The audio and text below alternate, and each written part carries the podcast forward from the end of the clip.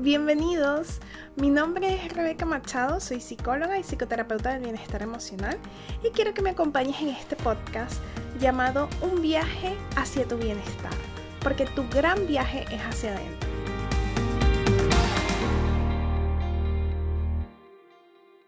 Este es el episodio número 2, procrastinar. ¿Te pasa que prefieres hacer otras cosas antes que ese trabajo que tienes pendiente? Sabes que tienes que pedir esa cita al médico y no lo haces. Esperas hasta el último momento para hacer las cosas. Y luego, ¿cómo te sientes? A este comportamiento es lo que llamamos procrastinar. Según la RAE, procrastinar es diferir o aplazar determinadas acciones o decisiones.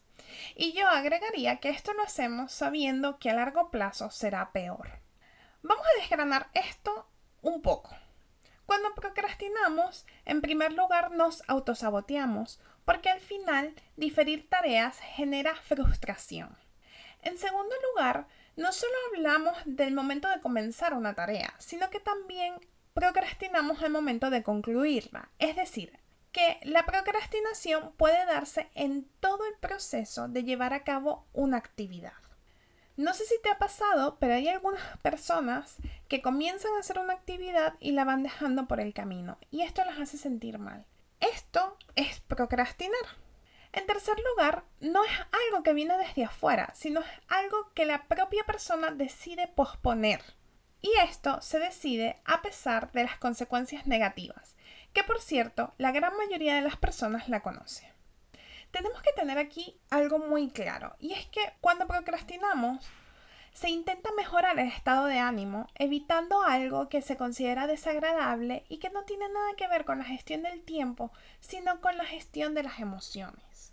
Quiero que vuelvas a escuchar esta frase porque es importante. La procrastinación no tiene que ver con la gestión del tiempo, sino con la gestión de las emociones. Las personas que procrastinan a menudo son impulsivas, son propensas al perfeccionismo, tienen miedo al fracaso o están abrumados por las expectativas propias y de los otros. ¿Te sientes identificado con algunas de estas cosas? También muchas de las personas que procrastinan tienen creencias o pensamientos del tipo debo ser perfecto. Si una vez hice algo bien, todas las demás veces tiene que ser igual o mejor. No me tengo que esforzar. Es mejor no hacer algo que intentarlo y fracasar. Lo que importa son los resultados. Si las cosas no se hacen bien, es mejor no hacerlas. Si tú eres de estas personas que piensa de esta forma, quiero darte algunas estrategias que te ayuden a cambiar esta situación. En primer lugar, es importante reconocer y entender que hasta cierto punto procrastinar nos ha servido para algo. Y este algo pueden ser cosas como protegernos de tareas que no nos gustan, protegernos de emociones y revelaciones de nosotros mismos que son incómodas o que te generan miedo. También te ha ayudado a poner excusas para no asumir riesgos o responsabilidades. Lo que pasa es que esto a corto plazo genera un poco de bienestar, pero a largo plazo genera mucho dolor y malestar.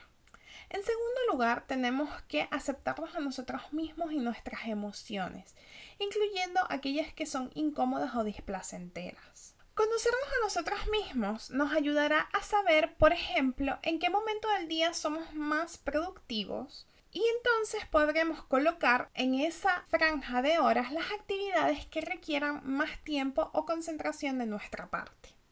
Hay personas que son muy de las mañanas y que durante las primeras horas del día son muy productivos, pero hay personas que por el contrario en las noches trabajan mucho mejor. Entonces, ¿qué es importante aquí? Conocer nuestro biorritmo para poder ponernos las actividades que más nos cuestan en esos momentos.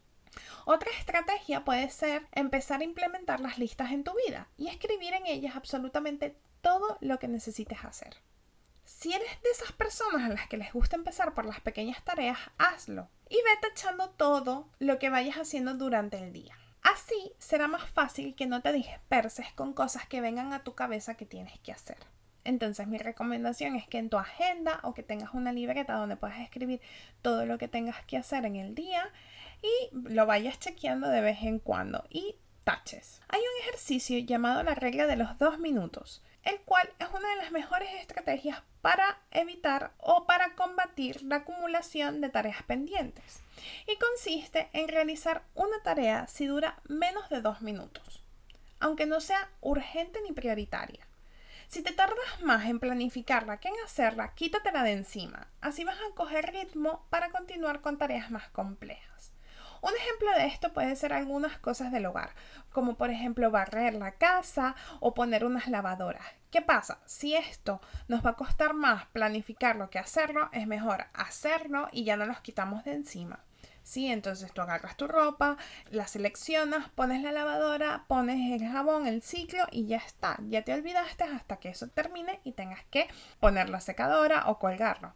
Pero si te fijas, es una actividad que puedes hacer rápidamente y ya te lo vas quitando de encima. Como tercera estrategia, es importante que identifiques tus metas y las transformes en acciones concretas. Pregúntate cada día, ¿qué es imprescindible que lleve a cabo hoy? ¿Cómo lo voy a conseguir? Escribe una lista y ve tachándolo. Como cuarto paso, es importante que aprendas a decir no, a delegar y a pedir ayuda.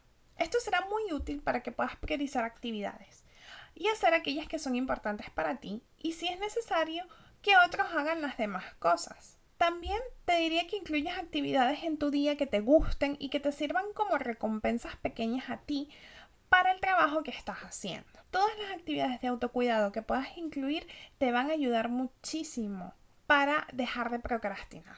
Por último, recuerda, no olvides tu razón, no olvides tus para qué. ¿Para qué quieres hacer esto que estás postergando? Espero que todas estas estrategias te sean útiles para que de ahora en adelante dejes de postergar. Esto fue un viaje hacia tu bienestar y para más información, recursos o herramientas puedes visitar nuestra página web insightmental.com o nuestras redes sociales.